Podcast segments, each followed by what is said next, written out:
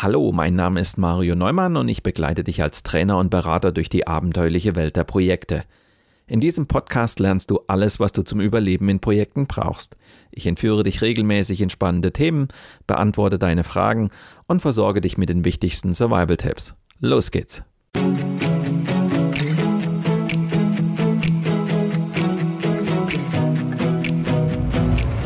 Du hörst den Podcast Projekt Safari nach dem gleichnamigen Buch von Mario Neumann. In diesem Podcast betrittst du gemeinsam mit dem Autor die abenteuerliche Welt der Projekte. Erlebe Projektmanagement von seiner spannenden Seite und gehe mit Mario Neumann auf die Suche nach Antworten für deine eigenen Projekte. Hallo liebe Projektabenteurer. Im Interview der Woche habe ich heute Michael Nickel aus München zu Gast. Michael hat vor mehr als zehn Jahren MNC Projektmanagement und Consulting gegründet. Er hat sich auf die Leitung großer IT-Projekte spezialisiert. Und über eines dieser Projekte wird er in der heutigen Sendung berichten. Sag mal, könnt ihr euch vorstellen, was es bedeutet, eine IT-Infrastrukturmodernisierung an 107 Standorten durchzuführen? Neben der Modernisierung der Hardware und dem Betriebssystem-Upgrade wurden modernste Security-Features eingeführt. Microsoft Azure Cloud Backup implementiert, Daten und Services migriert und abschließend die alte Infrastruktur entfernt und vernichtet. Und das alles in nur zwölf Monaten. Das ist zugegeben eine logistische Meisterleistung, wenn Lieferzeiten, Handelsbeschränkungen und lokale Vorschriften in 41 Ländern berücksichtigt werden müssen.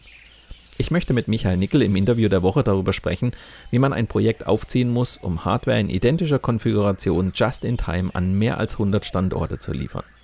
Du bist gespannt darauf, wie man ein internationales Rollout-Projekt managt? Dann lehn dich zurück und lass dich inspirieren von der 99. Folge meines Projekt Safari Podcasts.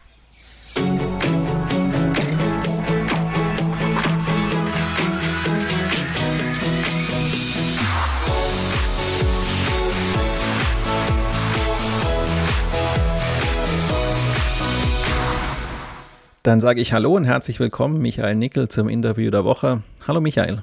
Hallo Mario.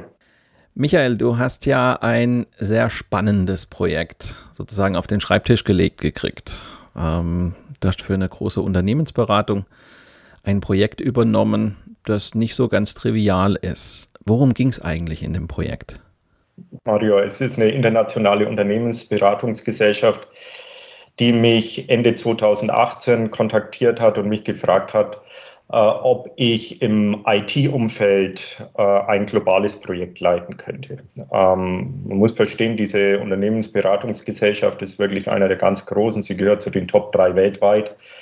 Sie betreibt mehr als 120 Geschäftsstellen weltweit, ähm, die unterschiedliche Größenordnungen haben. Also die kleinste mit fünf Mitarbeitern, aber es gibt eben auch Geschäftsstellen, die haben bis zu 1200 Mitarbeitern.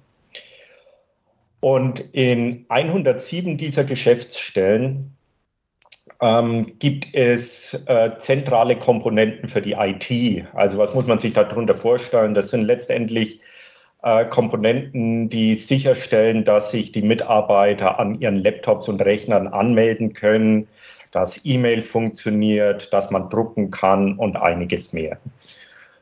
Und ähm, diese zentralen Komponenten waren veraltet. Die waren bis zu zehn Jahren alt und mussten eben dringend modernisiert werden. Und die Herausforderung, die man mir jetzt gestellt hat, ist, ähm, Michael, mach dir ein Team, du hast 15 Monate Zeit und äh, sorg dafür, dass diese Komponenten in den 107 Büros auf den aktuellen Stand der Technik gebracht werden. Ja, und das Ganze sollte ohne projektbedingte Reisen stattfinden, also komplett remote, hier aus der Geschäftsstelle äh, des Auftraggebers in München. Und da war natürlich auch ja, die ganze Teamhandling, Kommunikation und so weiter, neben einigen anderen Sachen, äh, eine große Herausforderung. Warum hat man eigentlich auf einen externen Projektleiter zurückgegriffen? Gab es bestimmte Gründe dafür? Ganz einfacher Grund. Man hatte selbst zu wenig Ressourcen. Ja, und ähm, die, die Mitarbeiter, die man eben hatte, die waren in Projekten bereits vergraben und äh, ja, da kam man dann auf mich zu. Was mich sehr gefreut hat, weil das war auch für mich ein Neukunde und ich äh, habe den Kontakt über einen äh, Bekannten gefunden Und so einen Kunden hat man doch ganz gerne auf seiner Kundenliste. Jetzt hast du gesagt, das ist ein globales Projekt. Es geht ähm, komplett über den, über den Erdkreis hinweg. Was macht eigentlich so eine Kommunikation mit Teammitgliedern so aus unterschiedlichen Ländern und Kulturen eigentlich so schwierig? Da hast du ja sicherlich alles mitgenommen, was man da so mitnehmen kann. ja, also vieles. Also ich, ich fange vielleicht mal an, was keine Probleme gemacht hat, und das war die Sprache. Also ähm, wir haben das komplette Projekt in Englisch geführt. Ähm, und da die Unternehmensberatung ihren Hauptsitz eben auch in den USA hat, äh, war weltweit die Unternehmenssprache Englisch. Natürlich ist es manchmal immer ein bisschen schwierig, wenn man so den, den landestypischen Zungenschlag dann hat. Also wer schon häufiger mal mit äh, Kollegen aus Asien zu tun hatte, die ein besonderes Englisch oder mit einem besonderen Zungenschlag Englisch sprechen, ähm, der weiß, was ich meine. Oder auch in Indien. Ähm, natürlich spricht nicht jeder gleich gut Englisch. Auch mein Englisch ist jetzt ganz gut, aber nicht perfekt. Aber trotz allem, das hat erstaunlicherweise überhaupt keine Rolle gespielt. Ähm, was uns aber von vornherein klar war, ist, dass wir mit einem typisch deutschen Arbeitsethos in vielen Kulturen wahrscheinlich nicht weiterkommen werden. Was verstehe ich unter einem typisch deutschen Arbeitsethos? Also man wirft uns Deutschen, sage ich jetzt ja gerne mal vor, dass wir immer so direkt wären, so unglaublich strukturiert, so pünktlich, das ist das, was für uns eigentlich normal ist im Arbeitsalltag. Aber das ist eben nicht überall so. Und ähm, wir wussten, da müssen wir uns drauf einstellen. Ähm, vielleicht gebe ich da mal zwei Beispiele. Ähm, in vielen asiatischen Ländern äh, ist es unüblich, jemanden ein direktes Nein ins Gesicht zu sagen, auch wenn dieses Nein eigentlich die einzig richtige Antwort auf eine Frage wäre. So ein Nein gilt dort als unhöflich und respektlos. Und da mussten wir uns darauf einstellen. Ähm, das war von unserer Seite erstmal gar nicht so schwer, weil selbst kann man es noch vermeiden, Nein zu sagen. Man spricht halt ein bisschen außenrum. Die Falle ist aber dann letztendlich, ähm, dass man auch nie ein Nein zu hören bekommt. Ja, also wenn ich zum Beispiel äh, beim Kunden in, in Bangkok gefragt habe, habt ihr bei euch im Büro, im, im Rechenzentrum noch Platz? für so ein zusätzliches Gerät, dann hätte man mir nie ein klares Nein gesagt, wenn der Platz nicht vorhanden ist. Stattdessen wird dann blumig außenrum gesprochen, es wird die Situation vor Ort ein bisschen umschrieben und äh, man muss sich dann selbst zusammenreimen, ja, ist da jetzt genug Platz da oder nicht? Und da bleibt am Schluss nämlich immer dann eine gehörige Portion Unsicherheit übrig, die man hat. Ähm, ein zweites Beispiel, was wir auch berücksichtigen mussten, ist, dass es Länder gibt, ich nenne jetzt einfach mal Japan und auch in Indien ist es teilweise so, da arbeitet man mit seinen Teammitgliedern und weiß eigentlich erstmal gar nicht, dass hinter diesen äh, Mitarbeitern eine zweite Person steht, die die eigentlichen Entscheidungen fällt. Das heißt, man hat Telefonkonferenzen, man bespricht irgendwas, das eigentliche Teammitglied macht mir als Projektleiter gegenüber eine Zusage, zum Beispiel, dass er irgendeine Aktivität jetzt ausführt. Und eine Woche später wundert man sich, warum das nicht geschehen ist. Und da muss man dann sehr sensibel nachfragen und erfährt dann vielleicht, dass äh, es eine Person, Manager, ein Chef oder ähnliches gab, der gesagt hat, nö, das machst du jetzt bitte doch nicht, ähm, weil das erachten wir gerade nicht als wichtig, diese Aktivität durchzuführen. Ähm, das Dumme ist, dass man darüber aber nicht informiert wird, weil auch das wieder als respektlos gilt, wenn man mir jetzt sagt, äh, du, ich habe dir da was zugesagt, Michael, aber ich kann es jetzt leider doch nicht machen. Also das waren ein paar so äh, Fallen, die, die kannten wir. Wir konnten es aber trotzdem nicht hundertprozentig vermeiden, da reinzutappen. Es ist immer mal wieder passiert.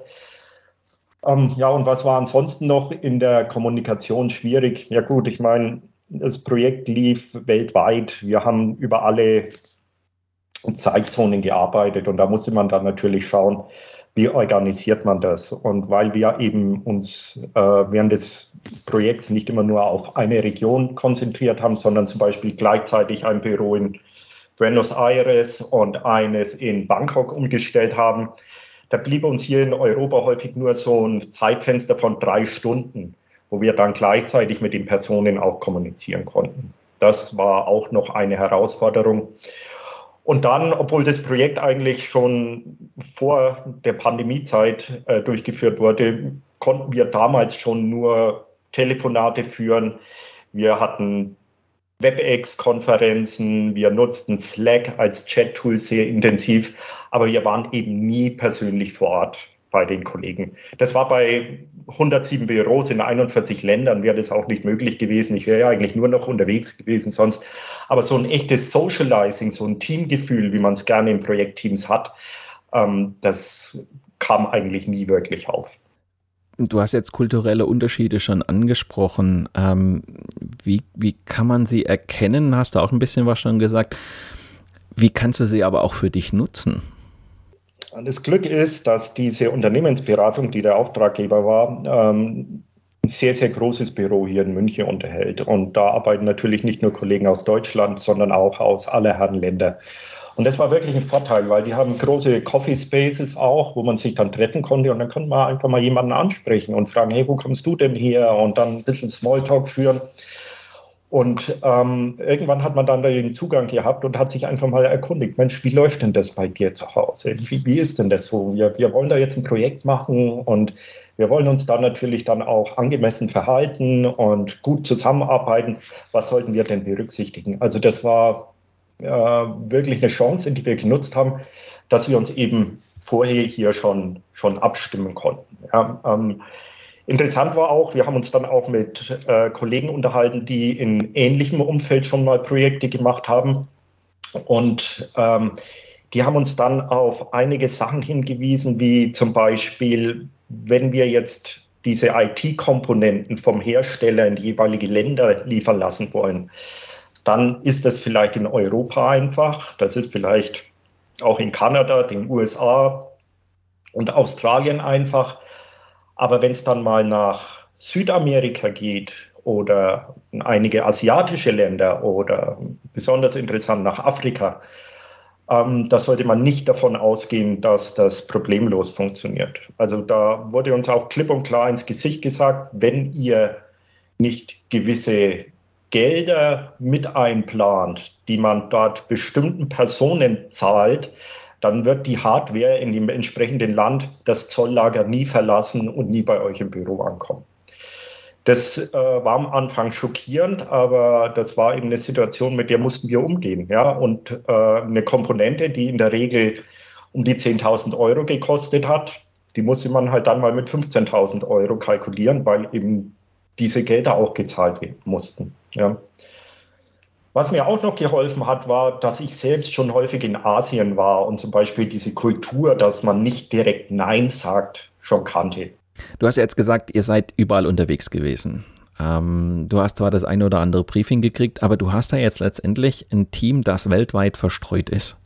Sich auch, so hast du es vorhin gesagt, ja auch gar nicht so richtig als Team fühlt. Wie, wie, wie behältst du da jetzt den Überblick, wenn du da in, in, an über 100 Standorten unterwegs bist? Mhm.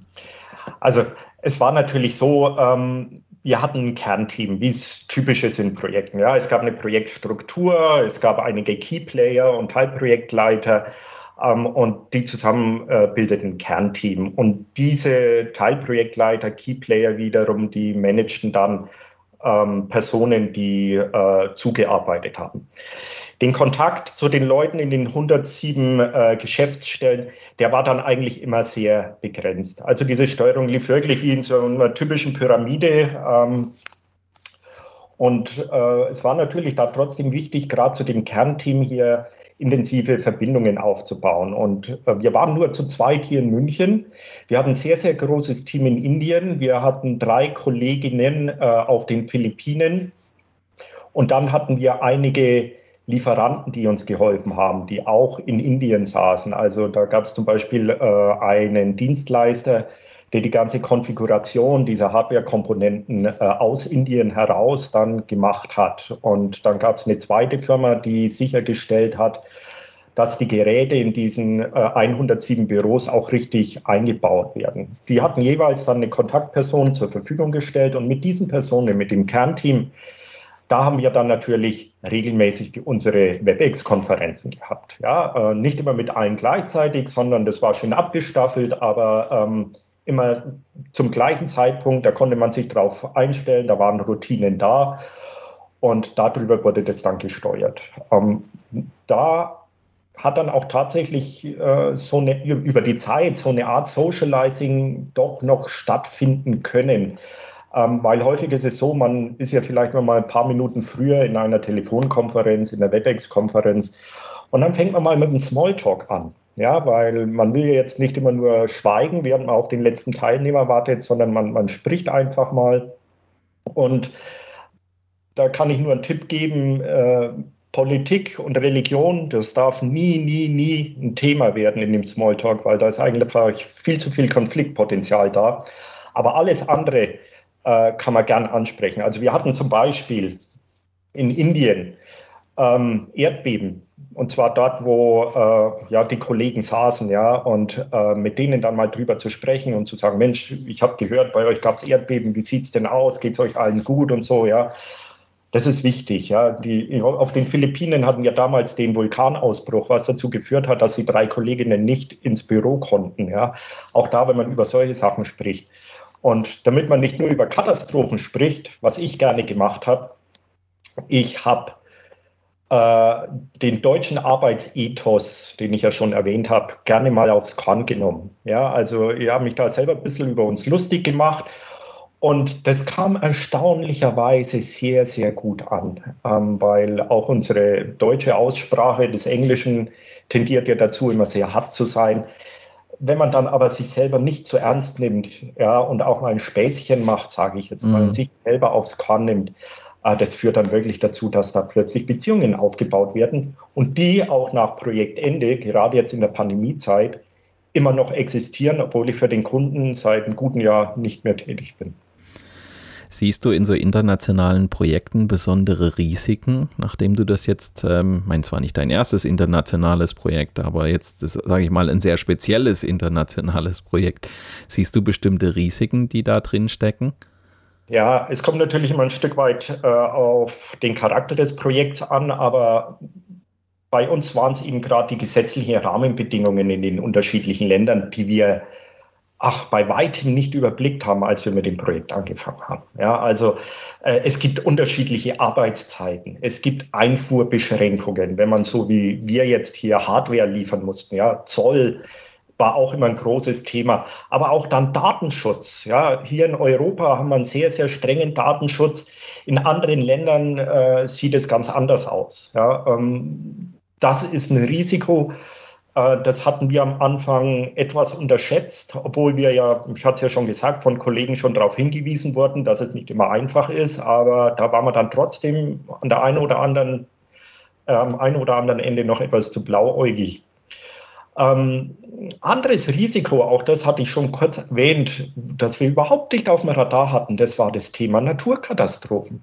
Ich habe ja gesagt, Erdbeben in Indien, ähm, dann hatten wir den Vulkanausbruch auf den Philippinen und das dritte war Buschbrände in Australien. Ja, gerade zu einer Zeit, wo wir mit den Australiern intensiv zusammenarbeiten wollten, hieß es dann plötzlich, die Büros sind geschlossen. Wir können eine Hardwarelieferung, sofern sie denn überhaupt ankommt, gar nicht annehmen zurzeit. Ja, das waren Risiken, die, äh, ja, die man einfach nicht auf dem Radar hat. Gut, womit wir gerechnet haben, und das ist uns auch zweimal passiert, dass Hardware auf dem Lieferweg, also diese Komponenten vom Hersteller, der, der Hersteller saß in den USA und von USA aus sollte das alles versandt werden, ähm, dass die Hardware nie angekommen ist. Und wir wissen heute noch nicht, wo. Gut, da gab es Versicherungen dann des Lieferanten, äh, die eingesprungen ist und beim zweiten Mal kamen die dann meistens. Mit sowas haben wir eigentlich aber schon fast gerechnet. Ähm, weiteres Risiko wenn man ein weltweites Projekt macht, ein technisches Projekt auch macht, äh, man muss dran denken, dass in den unterschiedlichen Ländern es unterschiedliche technische Voraussetzungen gibt. Ja, man bestellt hier jetzt für 107 Büros einheitliche Komponenten. Und wenn man da nicht dran denkt, dass in den verschiedenen Ländern zum Beispiel unterschiedliche Netzspannung da ist, es ist ja nicht überall 220 Volt, sondern auch mal 110 Volt und dass man unterschiedliche Netzstecker braucht, ja, dann hat man vielleicht die Hardware vor Ort, kann aber vielleicht erstmal nichts damit anfangen. Ich meine, Netzstecker und Kabel, das findet man normalerweise dann auch in den Ländern. Wir haben dann immer gesagt, wenn ihr solche Kabel nicht habt, dann fahrt irgendwo in den nächsten IT-Laden und holt euch den passenden äh, Netzstecker. Das ging noch, aber wenn der Trafo zum Beispiel nicht auf die Landesspannung ausgelegt war, dann hat man echt ein Problem gehabt, weil dann war das Gerät eigentlich unbrauchbar. Mhm. Und vielleicht als letztes noch, ähm, man muss auch davon ausgehen, dass die Kollegen vor Ort alle ein unterschiedliches Know-how-Level haben. Ja, selbst wenn sie alle zum Beispiel Senior IT-Architekt sind, so ist ein Senior IT-Architekt in Thailand äh, vom Know-how nicht mit einem in den USA zu vergleichen. Und das muss man einfach wissen. Äh, wenn man mit den Leuten spricht, wenn man sie bittet, irgendwas durchzuführen, dann muss man wissen, muss ich da jetzt mehr ins Detail gehen, damit es der Kollege wirklich versteht? Oder reicht es auf dem hohen Level, wo wir typischerweise unterwegs waren? Und es wird funktionieren. An dieser Stelle ein kurzer Hinweis in eigener Sache. Wenn du mehr über die spannende Welt der Projekte erfahren willst, besuche auch unser Online-Magazin Abenteuer Projekte. Dort findest du zahlreiche Videos, Audio- und Textbeiträge zu schwierigen Situationen, mit denen du als Projektleiter oder Projektleiterin früher oder später konfrontiert sein wirst. Abenteuer Projekte ist dein Survival Guide und wird dir helfen, Projekte auch unter schwierigen Bedingungen erfolgreich zu managen und mit Auftraggebern, Vertragspartnern und Mitarbeitern immer den richtigen Kurs einzuschlagen. Wir freuen uns auf deinen Besuch auf abenteuer-projekte.de.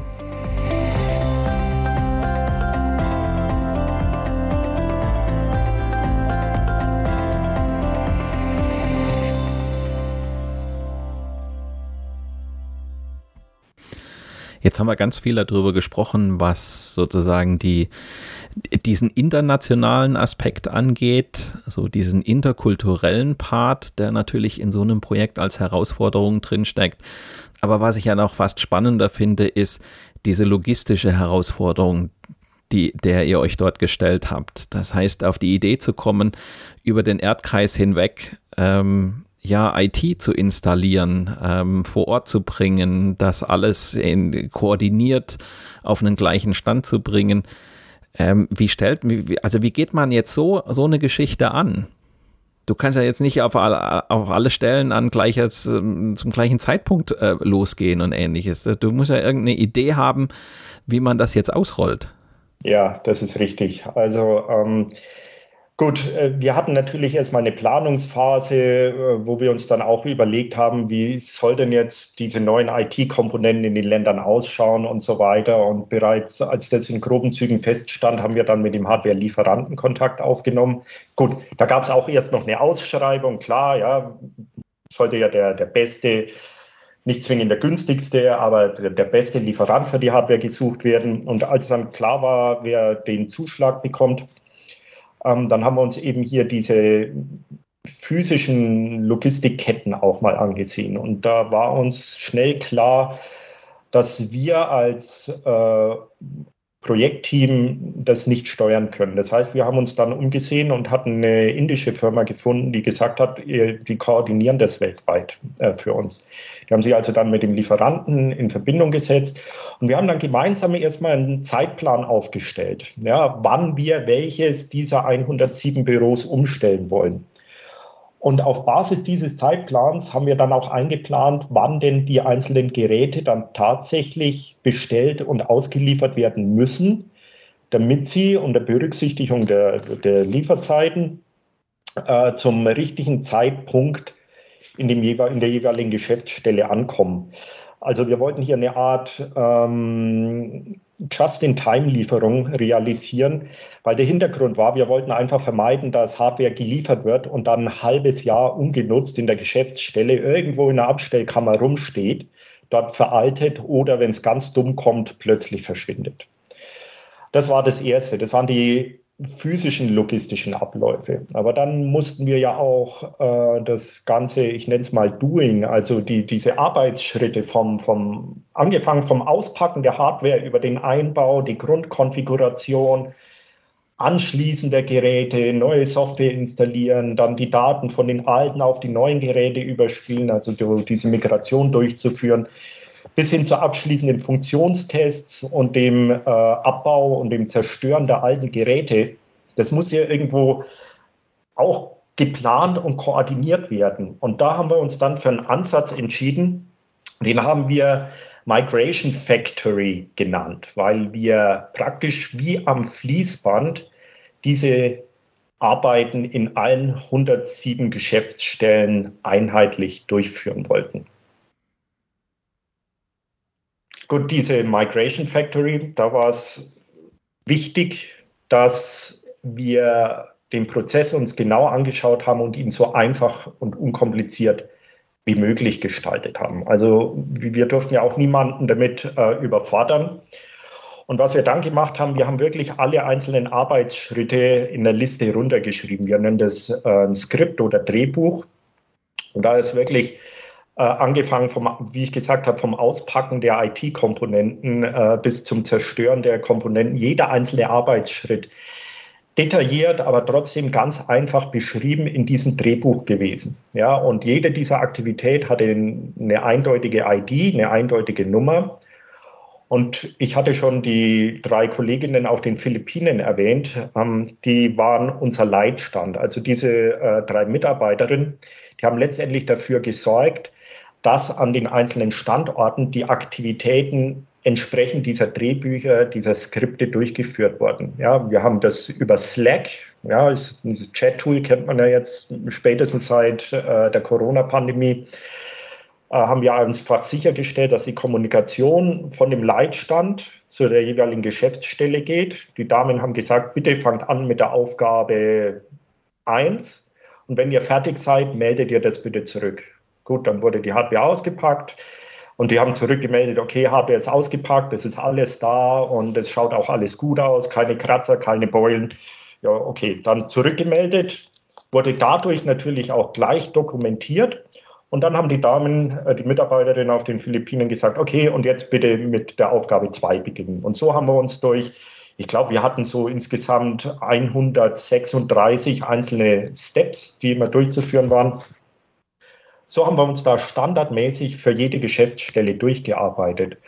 Und der große Vorteil war, da das alles über diese Chat-Tools, über, über Slack ging, es war wirklich alles dokumentiert dann. Wenn, wenn also irgendwo ein Fehler auftrat oder was schief ging, ja, dann wussten wir genau, an welchem Punkt es passiert ist. Und dann konnten wir nachschärfen und konnten schauen, gibt es da jetzt wirklich ein Problem, äh, was vielleicht wieder auftreten kann, müssen wir unsere Vorgehensweise ändern. Äh, oder ist es jetzt wirklich nur eine einmalige Sache, die einfach daran lag, dass in dem jeweiligen Büro, was weiß ich, äh, die, die Klimaanlage im Rechnerraum gerade nicht wirklich gut funktioniert hat? Wie würdest du das im Nachhinein betrachten? Ähm, hat es in allen Ländern gleich gut funktioniert oder würdest du sagen, es gab Probleme? Ja, also im Großen und Ganzen sage ich, es hat sehr gut funktioniert. Es hat wirklich sehr gut funktioniert. Ähm, ich glaube, wir haben, weil wir damals eben schon äh, zum damaligen Zeitpunkt noch relativ neue und moderne Tools wie eben Slack genutzt haben, ähm, das hat viele der Mitarbeiter vor Ort äh, begeistert. Das sind alles Techniker, ja, und das muss man wissen. Die, die, die sind scharf drauf, mit, mit so neuen Tools, äh, Kommunikation zu arbeiten und so weiter. Und, und man kriegt ja auch selber mit, was für einen Beitrag man leitet, leistet in dem ganzen Prozess. Und es hat wirklich gut funktioniert. Ähm, es gab ein paar Ausnahmen, klar. Ähm, wir hatten es in Saudi-Arabien, ähm, da haben wir festgestellt, dass der Kollege, ja, ich weiß nicht aus welchen Gründen auch immer, ja eigentlich dann den, den Techniker in den jeweiligen Rechnerraum reinlassen wollte. Äh, der Kollege hat sich dann eben entschieden, einfach mal wochenlang seinen Slack nicht mehr anzufassen. Ja, und äh, auch telefonisch haben wir kaum Kontakt zu ihm bekommen. Wenn er dann mal da war, dann hat er Besserung gelobt, sage ich jetzt mal. Hat er gesagt, ah ja, tut mir leid, ich mache das gleich, aber ist halt dann doch nicht passiert. Ja, aber äh, ich meine, Das liegt jetzt nicht am Tool, ja, sondern das ist wirklich eben, äh, wenn man auf Einzelpersonen dann in irgendwelchen Büros angewiesen ist äh, und die Kollegen sind verhindert, aus welchen Gründen auch immer, ähm, dann wird es halt schwierig, ja. Das hängt aber jetzt vielleicht weniger mit dem Prozess zusammen, sondern das ist einfach ein äh, Kommunikationsthema, was man hat, wenn man solche Projekte komplett remote leiten muss. Du hast ja diesen Factory-Ansatz gerade so ein bisschen beschrieben. Der klingt ja so ein bisschen nach einer Wasserfallmethodik. Mhm, das ist richtig. Also ähm, ja, wie gesagt, der, der, Ansatz auch des Managements des Auftraggebers war eben von Anfang an, sie wollen äh, wenig Risiko drin haben, alles muss super planbar und vorhersehbar sein und dann auch diese Just-in-Time-Lieferung der Hardware war ganz, ganz wichtig.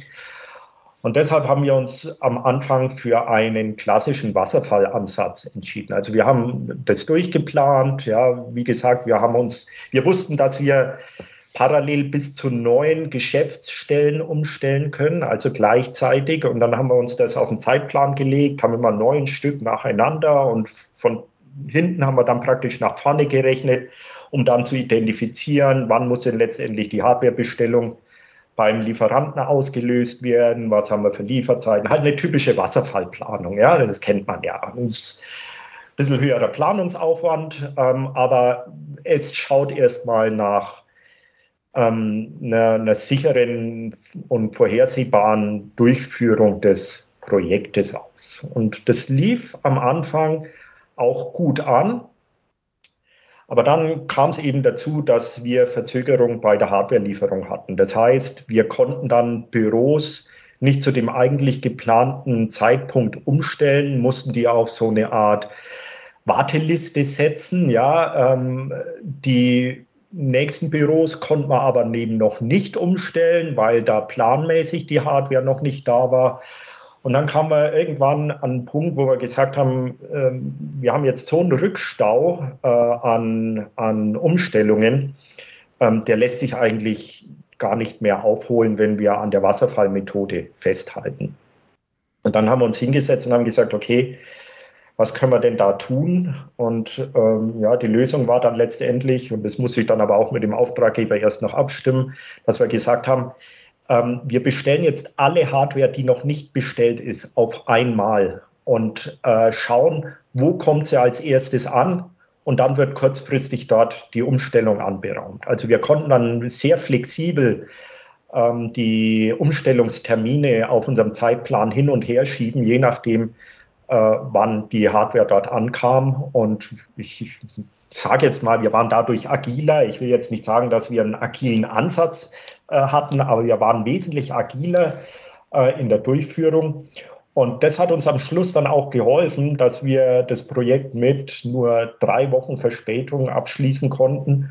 Und das ist angesichts äh, der Menge, die zu tun war, war das eigentlich sehr ordentlich. Da kam euch dann sicherlich auch euer Leitstand mit euren entsprechenden Leitfäden, Drehbüchern etc. entsprechend doch zugute, oder? Ja, der Leitstand, der muss sowieso herausgehoben werden. Also ähm, wir haben mit jedem dieser 107 Büros, haben wir mit den Leuten vor Ort, bevor wir mit der Umstellung angefangen haben, immer erstmal äh, eine WebEx-Konferenz gemacht, wo wir erklärt haben, äh, was wir denn vorhaben, wie es ablaufen soll und so weiter. Und die Kolleginnen in den Philippinen habe ich immer als das Rückgrat des ganzen Prozesses und, und auch als das Gehirn des ganzen Prozesses bezeichnet, weil ähm, die haben wirklich die komplette Steuerung dieser einzelnen Aktivitäten übernommen, sodass ich niemals irgendwo ins Micromanagement rein musste. Ähm, das hat aber auch nur funktioniert, äh, weil die Kolleginnen, die waren es damals gewohnt, ähm, sich bei denen Ortszeit um 17 Uhr hinzusetzen, ja, und dann fing für die der Arbeitstag an, ja, in der Regel. Ähm, teilweise haben wir es dann auch so gemacht, dass wir äh, mehrere Schichten hatten, also 17 bis früh 2 Uhr oder früh 3 Uhr und dann die nächste angefangen hat, ähm, damit wir da eigentlich rund um die Uhr, weil wir ja gleichzeitig auf mehreren Kontinenten tätig waren, immer wieder diese Migrationen durchführen konnten. Und allein diese Bereitschaft der Kolleginnen zu sagen, äh, ich arbeite gerne nachts, weil dann äh, lege ich mich danach ins Bett und frühmorgens, wenn meine Kinder zur Schule müssen, dann bin ich wach und habe den ganzen Tag für meine Familie. Das war äh, unbezahlbar letztendlich. Also und auch mit einer Kompetenz, da muss ich aufpassen, dass ich nicht ins Schwärmen gerate, weil das war echt irre wichtig. Ja, und dieser mhm. Leitstand hat hervorragend funktioniert. Gibt es bestimmte Dinge, die dir so im Nachhinein hängen geblieben sind, wo du sagst, ähm, das hat mich geprägt, ähm, nehme ich mit aus dem, was ich dort so gelernt habe. Was ist für dich hängen geblieben aus diesem Projekt? Also mir hat es unheimlich viel Spaß gemacht, wirklich mit Menschen aus äh, aller Herren Ländern zu arbeiten, ja, mit allen positiven und negativen Erfahrungen. Ähm, ich bin ja jemand, der sagt, okay, niemand macht Fehler absichtlich, Fehler passieren einfach. Und wenn dann wirklich auch mal ein Fehler da war, ähm, da war es für mich einfach wichtig dann, dass man äh, lösungsorientiert an die Sache dann auch rangeht, weil es macht ja keinen Sinn, sich tagelang über irgendwelche Probleme aufzuregen oder über Fehler zu lamentieren, die irgendeiner gemacht hat. Ähm, aber das hat mir unglaublich Spaß gemacht, in diesem globalen Umfeld zu arbeiten. Dann auch diese hm, doch persönlichen Beziehungen, die man dann aufbaut. Also mit ein paar Kollegen in Indien, ähm, mit denen ich heute noch Kontakt habe, wo es, gut, damals, damals war die Pandemie noch nicht in Sicht. Ja, jetzt mittlerweile weiß ich es und äh, wie es den Kollegen in Indien, wie es den Kollegen auf den Philippinen äh, ergeht. Und ich bin froh, dass die alle noch einigermaßen da gut durchgekommen sind. Ähm, da baut man wirklich ja, Beziehungen auf in so einem Projekt über lange, lange Zeit. Ähm, was ich sicherlich auch noch mitnehmen werde, ist, ähm, dass ich, wenn ich, wenn mal wieder so ein Projekt anstehen sollte, wie wichtig es ist, sich vorher eben auch über diese Kulturen zu informieren. Ja, dass man eben jetzt, äh, gut, wir haben damals viel mit Amerikanern zusammengearbeitet. Ja, die Unternehmensberatung, das ganze Management sitzt in, in, hat den Hauptsitz in Amerika. Und das war halt noch zur Zeit von Trump. Und wir, wir wissen, er war ein besonderer amerikanischer Präsident. Und man muss dann wirklich der Versuchung widerstehen, ja, in Gesprächen, die dann auch mal ein bisschen lockerer sind, da ja dann plötzlich äh, über den amerikanischen Präsidenten herzuziehen, weil man weiß ja nie, äh, welche politische Ausrichtung hat denn jetzt mein Gesprächspartner. Und das ist jetzt nur das Thema äh, mit Amerika, ja. Genauso kann man in Fettnäpfchen äh, treten, wenn man mit Indien, wenn man mit Thailand, wenn man mit afrikanischen Ländern zu tun hat. Ja. Und deshalb immer ganz, ganz wichtig, ähm, keine Politik, keine Religion und dann sich vielleicht auch noch ein bisschen über den Arbeits, äh, die Arbeitsethos in den einzelnen Ländern ähm, zu informieren. Und ganz wichtig auch Respekt und Wertschätzung gegenüber allen Personen, die dabei sind. Das ist ja, es gibt keine dummen Fragen. Ja, ich, mir jetzt lieber jemand fragt zum fünften Mal dieselbe Frage und ich merke dann, ähm, da muss man einfach mehr Zeit und Details investieren, damit es klar rüberkommt, was man eigentlich will. Aber das Ganze immer in einer wertschätzenden und mit einer respektvollen Art und Weise machen. Ja, und offen sein andere Denkweisen akzeptieren. Auch das ist, ist ganz, ganz wichtig. Ja, nicht immer nur auf seine eigene Denkweise beharren, sondern auch mal überlegen, Mensch, der hat ja was gesagt. Das klang vielleicht erstmal komisch, aber vielleicht hat der Kollege oder die Kollegin mit ihrer Ansicht ja doch recht. Das sind so Sachen, die ich hier mitnehme. Dann sage ich vielen herzlichen Dank, Michael, für die Einblicke, die du uns gewährt hast in dein doch sehr spannendes Projekt. Und ähm, ja, wünsche dir viele weitere solche schönen, spannenden, herausfordernden Projekten und vielleicht berichtest du uns mal wieder davon. Ich sage Dankeschön. Ja, sehr gerne, Mario. Ich sage auch Dankeschön, dass ich Gast sein durfte in deinem äh, super Podcast äh, nach, nach vielen Jahren wieder einmal. Und ja, wünsche auch dir weiterhin alles Gute. Danke. Lasst uns nun noch einen kurzen Blick auf die nächste Folge werfen.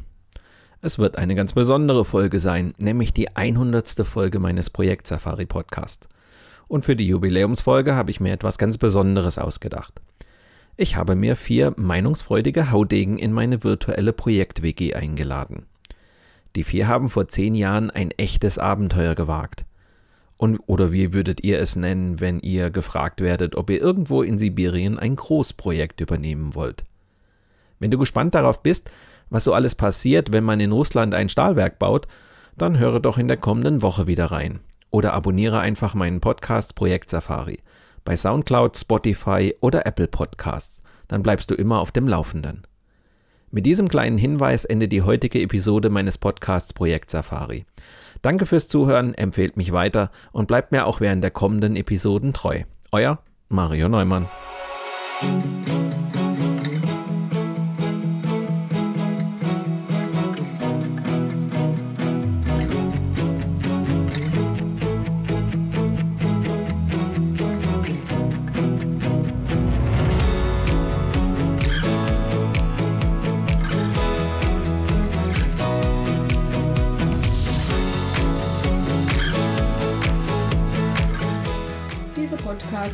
Präsentiert von Mario Neumann. Mario Neumann ist Experte für Projektmanagement. Als Trainer und Coach begleitet er Projektleiter durch alle Phasen ihrer Projekte. Seine Methoden hat er aus der Praxis für die Praxis entwickelt. Effektiv, leicht verständlich und sofort anwendbar.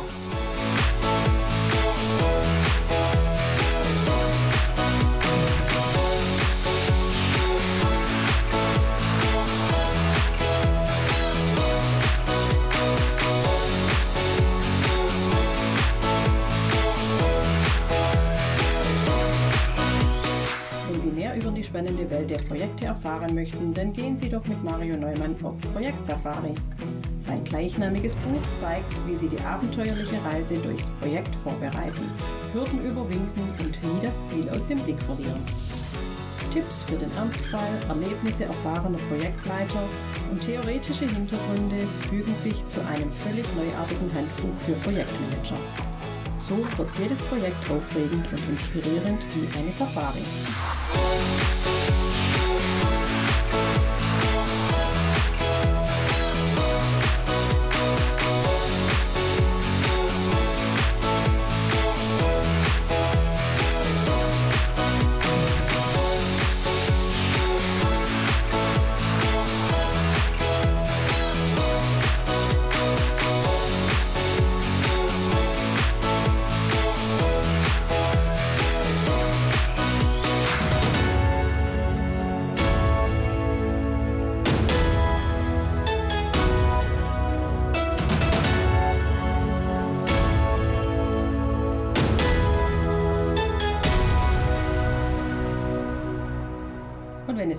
Gefallen hat, dann hören Sie doch wieder rein und empfehlen Sie uns weiter. Ihr Team Mario Neumann.